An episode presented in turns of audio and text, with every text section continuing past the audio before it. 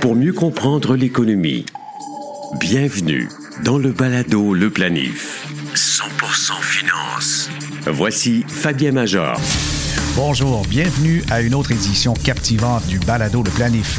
Dans cet épisode, nous avons une autre question du beau-frère. Et aujourd'hui, le beau-frère qui se mêle de tout, même de politique américaine, est très pessimiste. Parlant de la politique américaine, influence-t-elle réellement les marchés boursiers? Depuis que Trump collectionne les inculpations criminelles, la bourse ne semble pas s'en formaliser. Pourquoi? Rien ne semble perturber la bourse à part les craintes de récession et l'économie chinoise. Notre invité peut nous en dire plus que quiconque sur le sujet. Le journaliste Frédéric Arnould, correspondant à Washington pour Radio-Canada, est notre invité.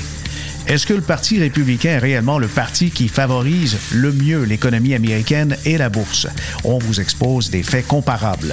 Notre capsule historique avec Isabelle Junot raconte les grands moments de la vie d'un personnage au centre de tous les complots des mouvances QAnon et autres Trumpistes extrémistes. Qui est George Soros? Ce financier de trotter est-il réellement le vilain type des James Bond ou juste un homme d'affaires prospère et impliqué socialement? Le balado Le Planif débute à l'instant.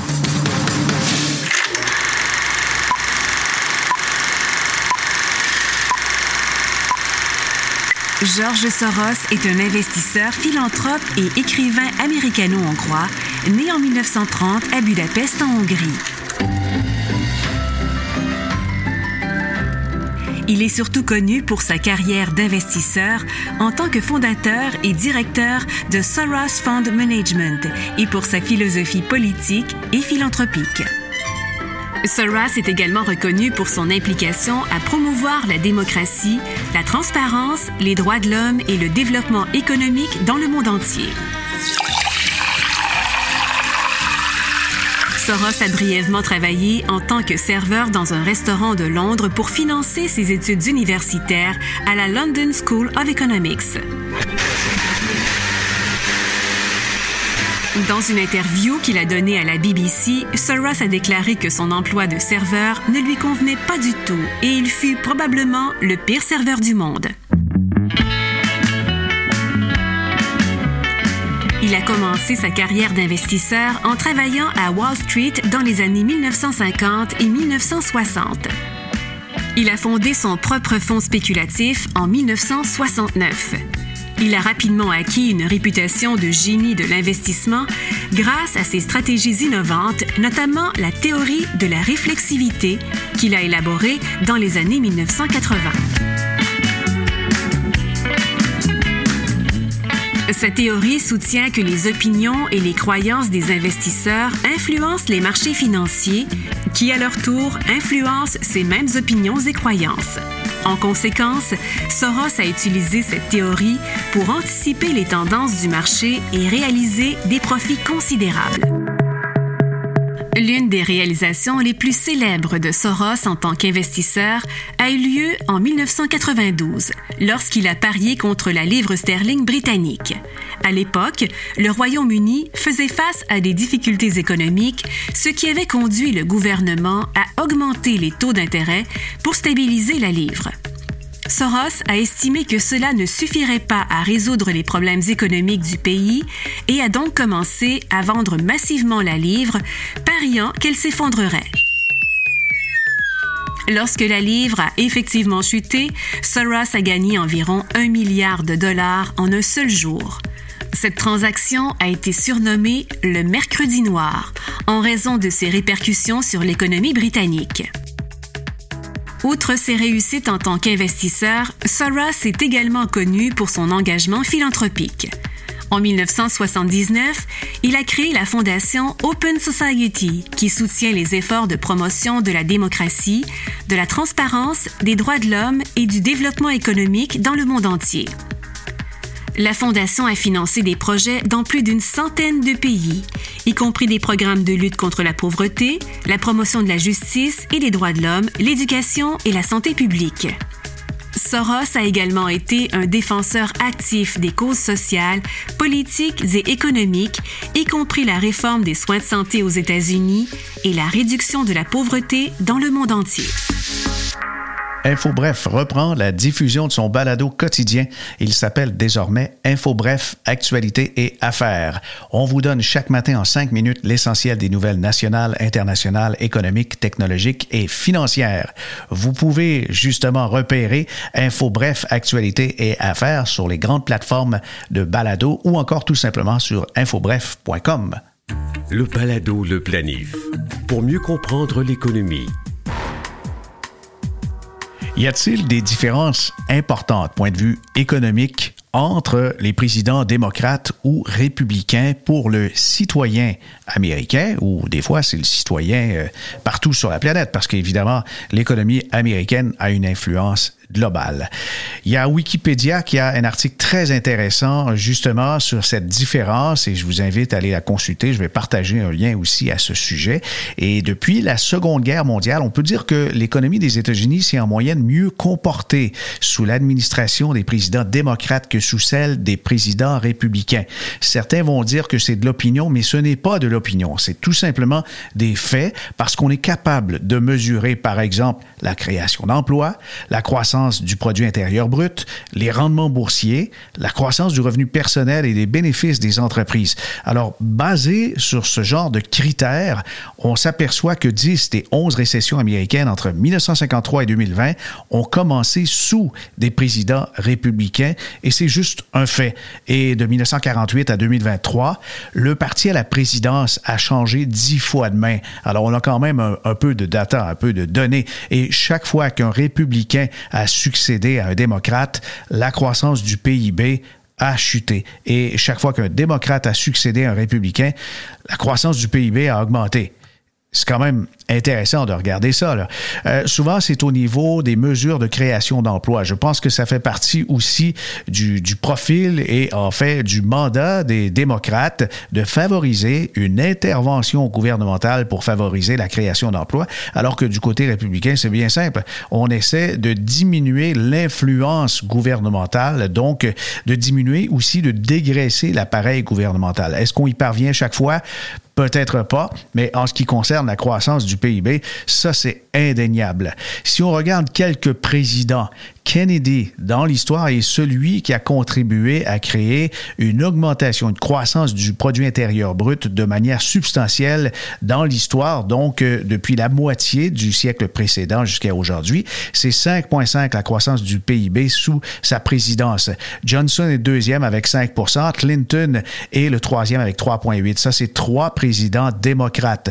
Suivent ensuite Reagan avec 3,6 Carter avec 3,2 et Biden avec 3% mais son mandat n'est pas terminé, mais 3 c'est quand même mieux que Nixon, Eisenhower, Bush, Ford, même Obama et euh, George Bush père. Et Trump, il est en fin de course puisque le PIB n'a cru que de 1,5 durant sa présidence.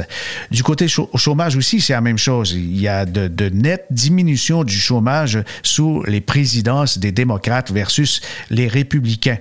Il y a en ce qui concerne maintenant les rendements boursiers, la présidence démocrate avec un congrès divisé. Là, euh, du côté des grands indices boursiers comme le SP500, on a une croissance moyenne de 13,6. Avec un président démocrate et un congrès républicain, c'est 13 avec un président républicain avec le Congrès républicain. Là, on parle de 12,9, c'est légèrement inférieur. Avec un président démocrate et un Congrès démocrate, là, c'est 9,8 un président républicain avec congrès divisé, c'est 5,8. Et enfin, un président républicain avec un congrès démocrate, c'est 4,9. Pour vous dire que ce qui est plus performant pour la bourse, c'est carrément un président démocrate avec un congrès divisé, parce que bien sûr, on, on, va avoir des forces en présence, on va avoir des arguments, mais il est clair que le veto peut appartenir au président si les démocrates, les marchés aiment bien. Il y a différentes analyses qui ont été faites en ce qui concerne les bénéfices réels des entreprises, parce que souvent le mouvement boursier, et vous l'avez entendu ici au balado, le planif, sont reliés. Il y a vraiment une coordination, voire une corrélation entre les bénéfices attendus, les bénéfices réalisés et le comportement d'une action en bourse. Et une analyse menée par le CFRA Research en 2020, c'est quand même récent, a révélé que depuis 1945, le bénéfice par action des entreprises, une mesure clé quand même de la rentabilité des entreprises, a augmenté de 12,8 en moyenne sous des présidents démocrates contre seulement 1,8 pour les républicains. Le balado Le Planif. Actualité financière. Voici Fabien Major. Notre invité, Frédéric Arnould, est correspondant à Washington pour Radio-Canada. Bonjour Frédéric. Bonjour Fabien. Merci de nous faire le grand honneur, le plaisir de collaborer au balado Le Planif. Raconte-nous euh, qu'est-ce qui t'a amené dans le journalisme? Et euh, on va prendre deux trois heures pour en parler. Euh, disons que ça, a toujours été un, souhait vraiment de, travailler en journalisme quand quand j'étais vers la fin de l'adolescence et j'ai décidé de prendre ce chemin-là. j'ai fait mes mes quatre ans de journalisme à Bruxelles, en Belgique, dont je suis originaire. Et euh, après ça, mon idée, en fait, c'était vraiment de, d'aller travailler, euh, faire de la télévision au Canada. J'avais eu comme un espèce de, de coup de cœur dans les, à la fin des années 80, quand j'avais visité un peu comme touriste, et j'étais un peu fasciné par euh, tous ces, ces gratte-ciels, les grosses bagnoles, un peu comme dans les films américains, et, et l'idée aussi de je regardais le téléjournal de Radio-Canada qui était diffusé chaque lendemain matin sur le réseau TV5 en Belgique et je trouvais ça assez particulier de voir des, des journalistes qui faisaient des stand-up à la fin. Donc il y avait comme une certaine personnification du journalisme et, je m'étais dit un jour, j'aimerais vraiment faire ça. Puis j'aimerais travailler pour, euh, à l'époque, euh, c'était Bernard de Rome. Et donc, j'ai fait, je fais les études et puis je suis parti un petit peu à l'aventure. Et finalement, bon, je suis arrivé en 96. Et en 98, euh, ben, je suis arrivé à rentrer à Radio-Canada comme euh, journaliste. J'étais vidéo-journaliste à Windsor, en Ontario. Donc, c'est-à-dire je faisais la caméra, euh, journaliste, et le, et le montage également. Et un soir, comme ça, à couvrir un, un carambolage sur une autoroute ontarienne, finalement, j'ai dû faire un direct avec Bernard de Rome. Alors c'était comme bon ben ça y est, je suis arrivé finalement à, à, à mes fins. Donc, j'ai travaillé comme ça euh, à Windsor, en Ontario. Après, j'ai déménagé à Toronto, toujours pour Radio-Canada. Après ça, c'était euh, Québec, Winnipeg, euh, pendant cinq ans, neuf ans à Vancouver, cinq ans à Montréal, et après, maintenant, depuis deux ans, à, Washington, qui est un, une ville que j'adore depuis des années parce que ça fait presque 20 ans, en fait 21 ans que je faisais remplacer ici euh, au bureau de Washington euh, de Radio-Canada, comme ça, de deux, trois semaines par-ci, deux, trois semaines par-là. Fait que j'ai comme une bonne connaissance, en tout cas je l'espère, de, de, de, la conscience américaine, des électeurs américains depuis les 20 dernières années. Et là, ben, depuis deux ans, je peux vraiment avoir pu poser mes valises, en profiter et justement aller davantage, creuser davantage pour essayer de comprendre un peu comment mmh. fonctionnent les Américains.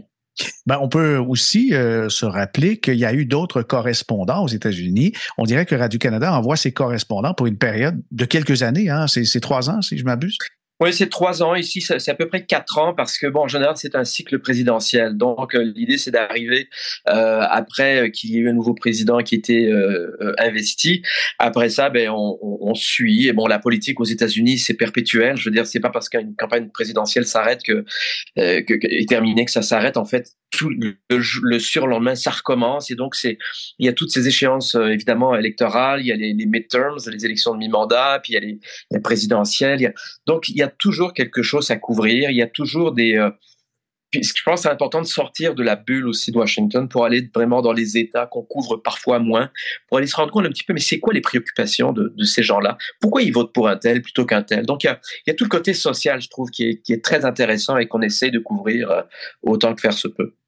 On se connaît depuis quelques années, Frédéric, et puis euh, je suis vraiment fasciné par ton travail et surtout la précision, les termes, tout semble te venir rapidement, les mots et tout. Et puis, c'est tellement intéressant de te suivre sur la politique américaine qui, en ce moment, est fascinante parce que ça déborde. Ce n'est plus que de la politique. Non, mais c'est ça, c'est parce qu'en fait, depuis, euh, depuis 2015, alors qu'un certain personnage a décidé euh, comme ça de se lancer dans une campagne présidentielle, on parle évidemment de Donald Trump, c'est sûr que tout a changé, la, donne a, vraiment changé, et puis j'ai eu un peu de recul par rapport à tout ça, et je vois que le, le langage politique euh, est devenu vraiment toxique, et on ne sait pas trop où ça s'en va, cette espèce de d'ultra-partisanerie, euh, qui est devenu aussi un peu un modèle euh, pour certains politiciens en dehors euh, de, de, des États-Unis qui essayent un petit peu de, de, faire une réplique de ce genre de choses parce qu'ils voient quand même que ça marche. Dire Donald Trump a été élu président des États-Unis après quatre ans, il y a eu l'élection et depuis, ben, il la conteste euh, en disant évidemment que été volé, c'était truqué parce que les républicains ont perdu. Euh, et donc, euh, on, on, est encore là depuis 2015, on est encore avec Donald Trump qui continue de, de faire les manchettes, qui maintenant fait l'objet de quatre inculpations différentes à des degrés divers. Et on vit avec ça et c'est un peu le un peu l'éléphant dans la pièce, c'est qu'on ne peut pas passer à côté parce que c'est une, c'est une donnée fondamentale, le, Trumpisme. C'est, ces gens qui le suivent depuis le début ne vont pas disparaître du jour au lendemain. Ils sont toujours là. Ils sont peut-être un peu moins nombreux, mais ils sont encore cette masse critique qui est mmh. importante et qui donne peut-être une certaine, euh, peut-être un, une image un peu faussée de la réalité. Mais on verra. C'est ça qui est intéressant, c'est de, c'est de voir ce qui va se passer dans les prochaines semaines, les prochains mois et d'ici novembre 2024. Ouais une des raisons principales euh, de notre conversation, parce que le balado, le planif traite de finances, traite de planification financière, la, politique fait partie d'un des risques inhérents au marché financier. Mais depuis 2016, on voit que les marchés semblent être déconnectés des événements politiques et même des inculpations. Il y a quelques années, je crois que ça a été inimaginable de savoir qu'un président américain inculpé, mis en accusation, encore des procédures d'impeachment, ça faisait tomber la bourse obligatoirement. Mais maintenant, il y a cette forme de résilience des marchés. Comment peut-on l'expliquer? Ben je pense que c'est un, dossier qui mérite des, thèses de doctorat jusqu'à plus soif dans tous les domaines. Euh, si on parle par exemple des, procédures de destitution, c'est vrai que c'est quand même quelque chose d'assez, d'assez rare dans l'histoire américaine. Euh, et là, en plus, il y en a eu deux contre Donald Trump. Ce qu'il faut comprendre, c'est qu'aux États-Unis, euh, c'est pas parce qu'on essaie de destituer un, un, président qu'on va forcément y arriver. Dans le sens où, encore une fois, on, revient, on peut ramener toute l'économie à la politique et, vice versa. C'est-à-dire que aux États-Unis, euh, les, campagnes électorales, c'est pas des millions de dollars euh, dont on parle, ce sont des milliards de dollars. Alors, ces milliards de dollars sont investis, des gens sont élus. Après ça, il y a les retours d'ascenseur qui doivent se faire. Et quand ces gens-là sont élus, quand ils arrivent au Sénat, bah, ces sénateurs-là, c'est la Chambre haute. Ce sont eux qui, à la fin, vont décider si Donald Trump ou un, président euh, qui est, euh, qui, est en procédure de destitution va être euh, effectivement chassé du pouvoir et démis de ses fonctions. Et je pense que les, les, les bourses, les gens qui suivent tout ça, se sont bien rendus compte qu'ils n'allaient jamais être destitués parce que pour être destitué, il faut par exemple qu'il y ait au moins 60 votes au Sénat euh, pour une destitution, donc qu'ils reconnaissent coupable et qu'ils soient chassés du pouvoir. Or, si on fait les calculs, c'est impossible parce qu'on a, on a un Sénat qui est à 51-49. Euh, on, est, on est à une égalité euh, vraiment très, très, proche. Et donc, on a, c'est juste une personne qui va faire la différence. Et donc, il savait très bien qu'on n'allait pas atteindre les 60 votes. Donc, en partant, déjà, on peut dire que ça a un peu démonté le, l'espèce de vent panique dans les, les milieux financiers en disant, mais de toute façon, ça n'y arrivera pas.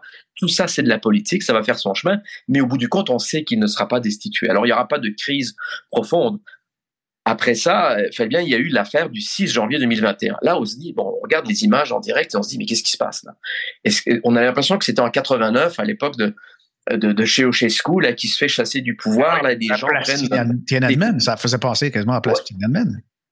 Bah, il y avait Tiananmen aussi à, Pékin, évidemment, mais bon, Ceausescu en Roumanie ou même le mur de Berlin, on se dit, ah, l'histoire se, se dessine, s'écrit, là, les marchés vont s'écrouler ou monter, etc. Là aussi, il y a eu une frayeur le 6 janvier 2021 quand on a vu effectivement ces, partisans de Trump qui voulaient prendre d'assaut et, et, renverser euh, le, résultat démocratique. Alors, il y a eu de la nervosité. Après ça, ça s'est calmé et là les marchés se, se, se restabilisent etc donc ce sont comme des coups ainsi. C'est très émotif. Vous savez les marchés c'est ça. C'est beaucoup d'émotions beaucoup de réactivité. Mais si on regarde le, le big picture comme on dit c'est ce sont des épisodes peu glorieux, mais en même temps, la roue tourne, l'économie va plutôt bien. Après ça, vous me direz, il y a eu la pandémie qui a acheté évidemment euh, les, marchés à terre, mais encore une fois, c'est une économie qui est hyper résiliente. Et je pense que l'économie est plus constante que la, politique américaine qui, elle, peut vraiment euh, virer complètement d'un côté ou de l'autre. Je t'amène dans une autre direction parce que récemment, il y a Fitch qui a décoté de crédit américaine, et là qui est sur le point de le faire pour certaines banques américaines. Est-ce que tu crois, est-ce que tu entends sur le terrain que la politique commence peut-être à devenir un contexte économique à risque dans toute l'équation qui fait que autant les banques, les sociétés que tout le gouvernement américain est, est jugé comme ça par les agences de notation? Ben, c'est sûr que bon, les agences de notation, elles ont un travail à faire. Bon, des fois, on comprend pas toujours un peu euh, leurs analyses parce que bon, si on regarde fondamentalement les, tenants de l'économie américaine, puis je suis pas du tout un expert là-dedans, mais si on le regarde assez froidement, je veux dire, on a un taux de chômage qui est quand même excessivement bas.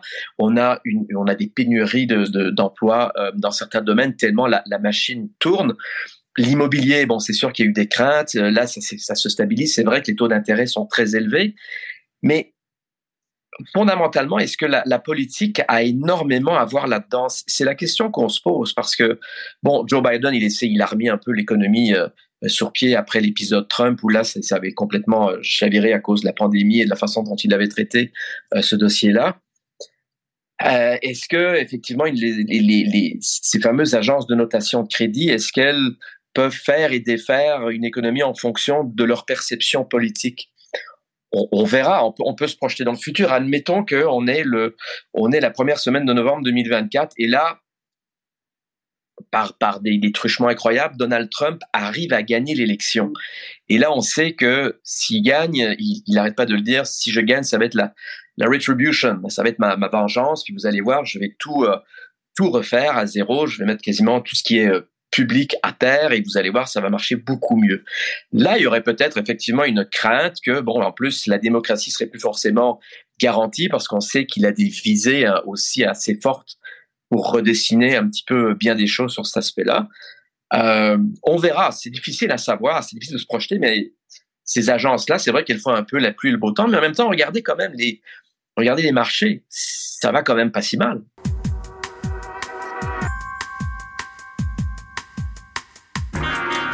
On avait écrit, euh, par exemple, il y a quelques années, un, film avec un scénario pareil, puis les gens auraient démoli le film en, disant c'est tout à fait invraisemblable. Non, le gars se présente. Définitivement, c'est lui le candidat le plus probable à l'investiture euh, du côté euh, républicaine. Et puis, il, y a, combien? Il y a quatre mises en accusation, les inculpations. les, les, chefs d'accusation, là, c'est quoi? Plus de 90?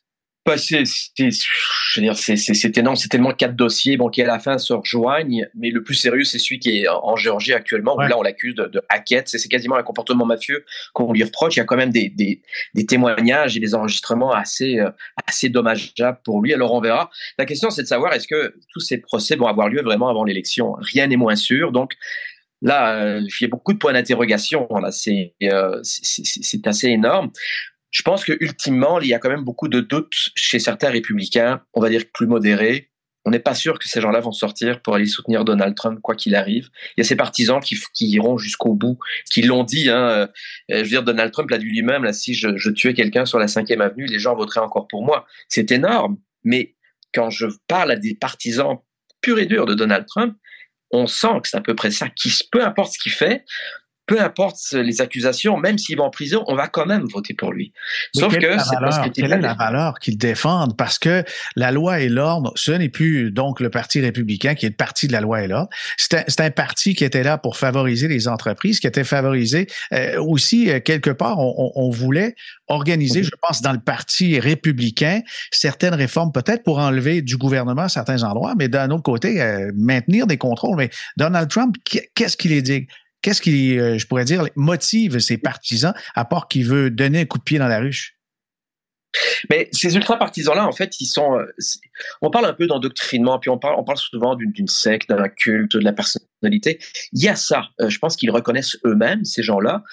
mais pour eux, ils ont la perception. Et d'abord, ils sont, par cet endoctrinement, ils croient absolument tout ce que Donald Trump dit. Donc, quand il dit witch hunt, c'est une chasse aux sorcières, ils veulent me chercher à moi, tout ça. Les gens, fondamentalement, qui le suivent depuis le début, le croient parce que Donald Trump, pour, eux, c'est comme une success story. C'est un milliardaire, il a plein d'argent, personne ne peut le corrompre parce qu'il a plein d'argent. La réalité est probablement tout autre, mais ça, il euh, faudrait creuser davantage. Mais ces gens-là sont persuadés que quand il est au pouvoir, l'économie va beaucoup mieux. Ils regardent leur, leur portefeuille d'actions de, et ils disent, mais regardez comme c'était bien, etc. Sauf qu'ils ont oublié que quand il y a eu la pandémie, Donald Trump n'a pas géré ça du tout. Et là, leur portefeuille a fondu. Et mmh. depuis, il a regonflé par rapport à tout ce qui était fait mmh. par Biden, qui essayait de redresser justement la barre. Mais il y a cette idée que quand Donald Trump était au pouvoir, tout allait bien. l'argent était dans, dans, dans, les poches. Sauf qu'ils font abstraction du fait qu'il y a eu la guerre en Ukraine, l'inflation galopante, tout l'intérêt. Mais ils pensent que c'est les démocrates qui gèrent mal. Donc Donald Trump, c'était lui l'homme de la situation. Et c'est lui qui doit revenir. Alors que Donald Trump, par exemple, si on parle d'économie euh, mondiale, Donald Trump, il a tout fait pour essayer d'imposer des, des, tarifs, des taxes, euh, pour essayer de faire courber la Chine. Mais ces milliards de dollars-là, euh, en fait, qu'il qui, qui, espérait aller chercher, euh, il faut savoir que les, les, les, fermiers en ont beaucoup pâti. Et puis les fermiers, c'est quand même un, un, aspect rural important pour la clientèle de Trump, pour les républicains mmh. purs et durs. Et, et ces gens-là étaient persuadés que grâce à ces tarifs-là, on, va se sauver. Sauf qu'il y a eu énormément de, de, pertes de milliards de dollars pour euh, l'industrie agricole. Et Donald Trump ben, a dû financer finalement ces, ces, pertes-là à travers l'argent qu'il était cherché chez les Chinois. Donc, fondamentalement, on n'est pas sûr que c'était une décision logique, efficace et, et, réaliste, parce que dans le fond, cet argent-là, ben, il a dû aller le chercher pour rembourser les, les pertes qui avaient été endurées par les, par les, euh, les fermiers. Mais pour les républicains, c'est pas grave. Il y a cette image de c'est lui. He is the man. Peu importe ce qu'il fait. Okay. C'est une fascination et c'est un comportement fascinant qu'on regarde un peu, qu'on observe de très loin et on n'arrive pas à comprendre. Mais quand on vit avec ces gens-là, parce qu'en tant que correspondant, on vit, on, on, les mm. croise, on les rencontre, on comprend leur, leur raisonnement. Après ça, est-ce que c'est un raisonnement logique? C'est une autre question. Par rapport à l'argent, on peut revenir là-dessus puisque Donald Trump, l'image du milliardaire qui a réussi, mais pourquoi a-t-il besoin d'aller demander à ses supporters des sommes d'argent pour l'aider soit à se défendre ou, ou sa campagne euh, s'il est si riche? Alors, pourquoi il fait ça? Comme on dit ici, because he can. Parce que ça marche. Parce que dans le fond, depuis le début, ça, je veux dire, il était élu sans dépenser vraiment d'argent. Au départ, en 2016, il a pris un peu par surprise tout le monde. Les médias ont embarqué là-dedans. C'était devenu quasiment un show de télé-réalité. Donc, il s'est dit, je commence à comprendre comment ça marche. Et donc, finalement, depuis qu'il a perdu, mais là, il s'est dit, là, on va faire de l'argent avec ça parce que d'abord, je veux, je veux constituer un fonds pour essayer de, de, de, de, combattre en fait cette idée que les, les démocrates ont gagné l'élection. Pour moi, il était volé, donc j'ai besoin d'argent pour le démontrer. Et donc les gens ont, ils ont et, et, les gens qui suivent mettent de l'argent. Il y a des gens qui qui envoient de l'argent chaque mois pour lui. Et donc il s'était constitué quasiment un fonds de 250 millions de dollars. C'était pour défendre l'idée de, de, de, que l'élection a été volée. Alors il y a eu des recours évidemment, certains ont été financés, mais la plupart de cet argent-là a été transféré dans, dans un un, un PAC, un, un, une espèce de, de comité politique, euh, c'est une espèce de, de bébé qu'on crée ici, et Donald Trump a pu faire ce qu'il voulait avec cet argent-là. Donc on parle de quand même 250 millions de dollars, et la plupart de cet argent-là ben, a servi à payer beaucoup de frais judiciaires, des frais d'avocat, et donc, il en a besoin parce qu'en en fait, on, on, voit que le, le, les réserves commencent à fondre pas mal. Il commence quasiment à dépenser plus que ce qu'il arrive à aller chercher dans les poches de ses partisans. Fait que là, c'est un peu un, un, un, problème pour lui parce que si tout l'argent va là-dedans dans les frais juridiques et judiciaires, ça veut dire qu'il y en a moins pour faire campagne. Et, et d'où cette idée que on revient à l'argent. Forcément utiliser son argent à lui, mais aller chercher l'argent des autres pour le faire. Ouais, c'est nerf Mais euh, ce qu'on dit de, de CNN, c'est que du, du, gros montant amassé, les 250 millions, euh, très peu ou quasiment pas a été utilisé pour payer ses avocats qui étaient dans sa coalition justement pour contester l'élection de 2020. Donc, eux, ça se ben, un sou. Oui, ben en fait, euh, Rudy Giuliani, qui était quand même le fer de lance de toute cette, cette conspiration de l'élection volée euh, derrière Donald Trump, en fait, il n'a jamais été payé apparemment. Et Donald Trump lui devait, je pense qu'il se faisait payer 20 000 dollars par jour euh, de frais d'avocat. Euh, donc, il, il, lui doit euh, probablement plus que 800 000 dollars et, et, plus. Et là, il, on dit qu'il été plaidé auprès de Donald Trump pour, pour payer, il a besoin d'argent aussi parce qu'il faut qu'il prépare aussi sa défense. Giuliani fait partie des, co-conspirateurs et des co-accusés dans cette affaire euh, de, de, renversement de, du résultat électoral. Donc il y, a, il y a quelque chose de particulier chez Donald Trump. Il sait comment faire de l'argent, il sait comment le dépenser, mais il ne paye pas bien ses avocats. Ce qui fait qu'au bout du compte, ben, quand vous regardez un petit peu la qualité des avocats jusqu'ici qui le défendent, c'est probablement pas les meilleurs parce que les meilleurs ne veulent pas être embauché par Donald Trump parce qu'ils savent très bien que c'est un mauvais payeur. D'accord. Maintenant, ce qui part au bout du nez, c'est complètement surréaliste. Si, par exemple, il euh, était capable de faire campagne et il en venait à gagner l'élection présidentielle, ce qui est très particulier aussi, il, a de la misère à se recruter de bons avocats, mais une équipe économique aux États-Unis, maintenant sous Donald Trump, on sait ce qu'il a fait avec les précédents, et ça va pas se bousculer aux portes, là. Ben non, effectivement, euh, il, a toujours dit qu'il était capable de s'entourer des meilleures personnes. Quand on regarde tous ceux finalement qui qu'il a démis de, leur fonction parce que bon, ils ne pensaient pas comme lui. Déjà, c'est difficile de trouver du monde euh, pour travailler avec Donald Trump parce que Donald Trump n'écoute que lui. Si l'on voit un peu ce qu'il fait depuis le début, il n'écoute pas ses avocats qui lui disent d'arrêter de mettre de l'huile sur le feu avec des déclarations incendiaires par rapport à toutes ces inculpations, par rapport aux juges, par rapport aux, procureurs qui le poursuivent.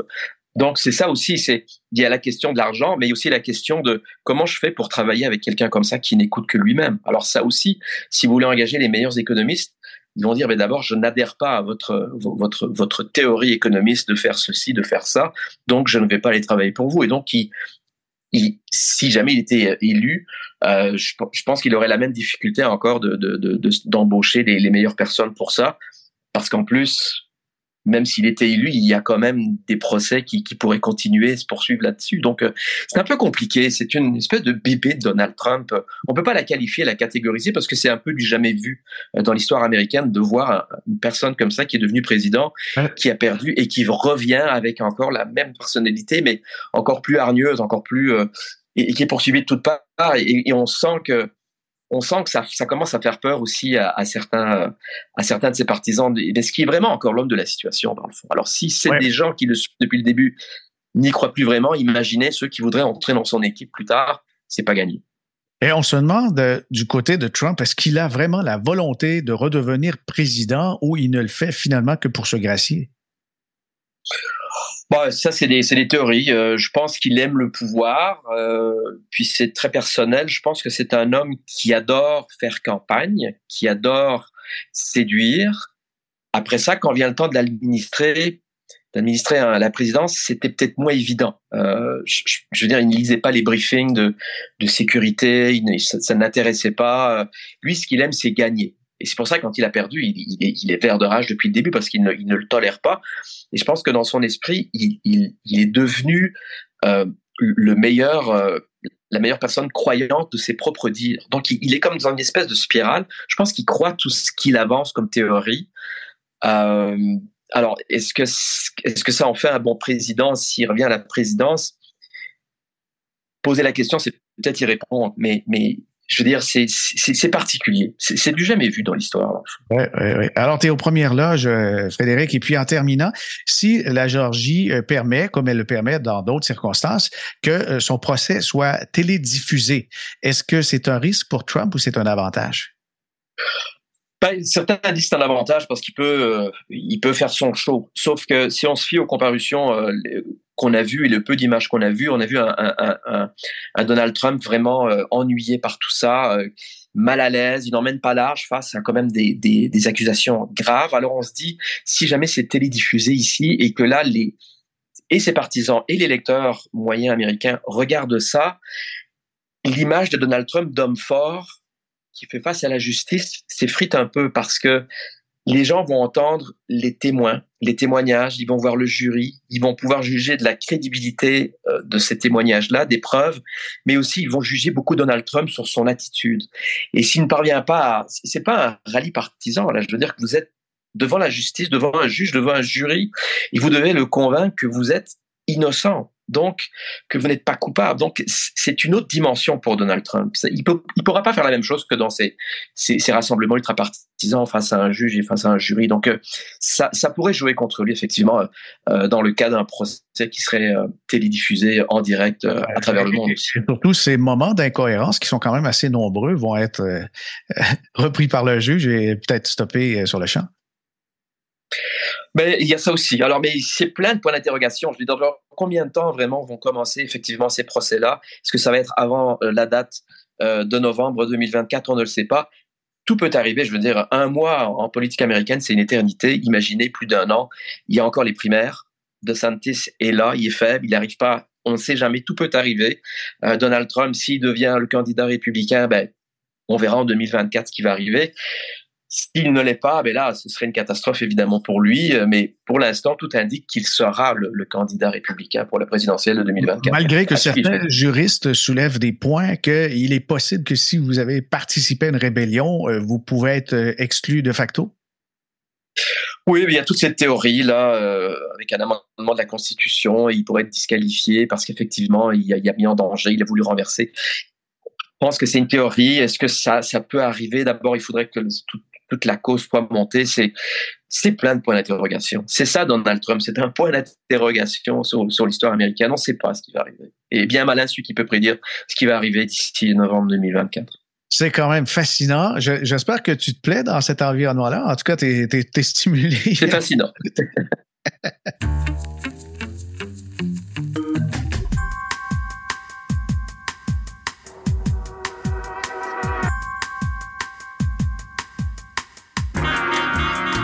La question du beau-frère nous vient de Cindy de Mirabel. Son beau-frère lui a dit Est-ce que je devrais sortir mes placements puisque les États-Unis sont au bord de la guerre civile? Euh, Un instant, quand même, on n'est pas dans une guerre civile, là, mais je comprends qu'il y a un petit peu, euh, un petit peu de tension, là, mais Trump n'a pas encore été jugé. Le FBI, les policiers de tous les États et bien sûr tous les comtés sont bien au fait que des passionnés peuvent menacer les témoins, procureurs et juges et euh, n'entendent pas Surtout que, évidemment, on peut euh, aller les retracer très facilement, surtout quand ils commettent des, des, menaces sur les réseaux sociaux. Sortir ces investissements à partir de sensations, de feeling, n'est jamais une bonne idée. D'abord, à moins d'investir dans les bons du Trésor américain, vous n'investissez pas directement dans le gouvernement des États-Unis. Et même s'il y a du brasse camarade et des confrontations violentes, il se vendra encore de l'essence, des médicaments, du poulet frit, des hamburgers, des iPhones. Alors rester investi est toujours plus payant à long terme que de tenter de deviner l'avenir. Merci Cindy de m'avoir partagé la question de votre beau-frère. Et vous aussi, si vous en avez une, n'hésitez pas et vous pouvez nous écrire. Vos suggestions de thèmes et d'invités sont aussi bienvenues. Vous pouvez écrire par courriel à fm.fabienmajor.com ou encore via vos réseaux sociaux LinkedIn et Facebook. Enfin, merci d'être si nombreux à nous écouter. Encore ce mois-ci, notre podcast se classe parmi les balados les plus écoutés sur Apple Podcast catégorie Affaires. Côté francophone, il a même touché la première place. Merci de votre fidélité et surtout de vous donner la peine de partager nos épisodes. Ici Fabien Major. À bientôt.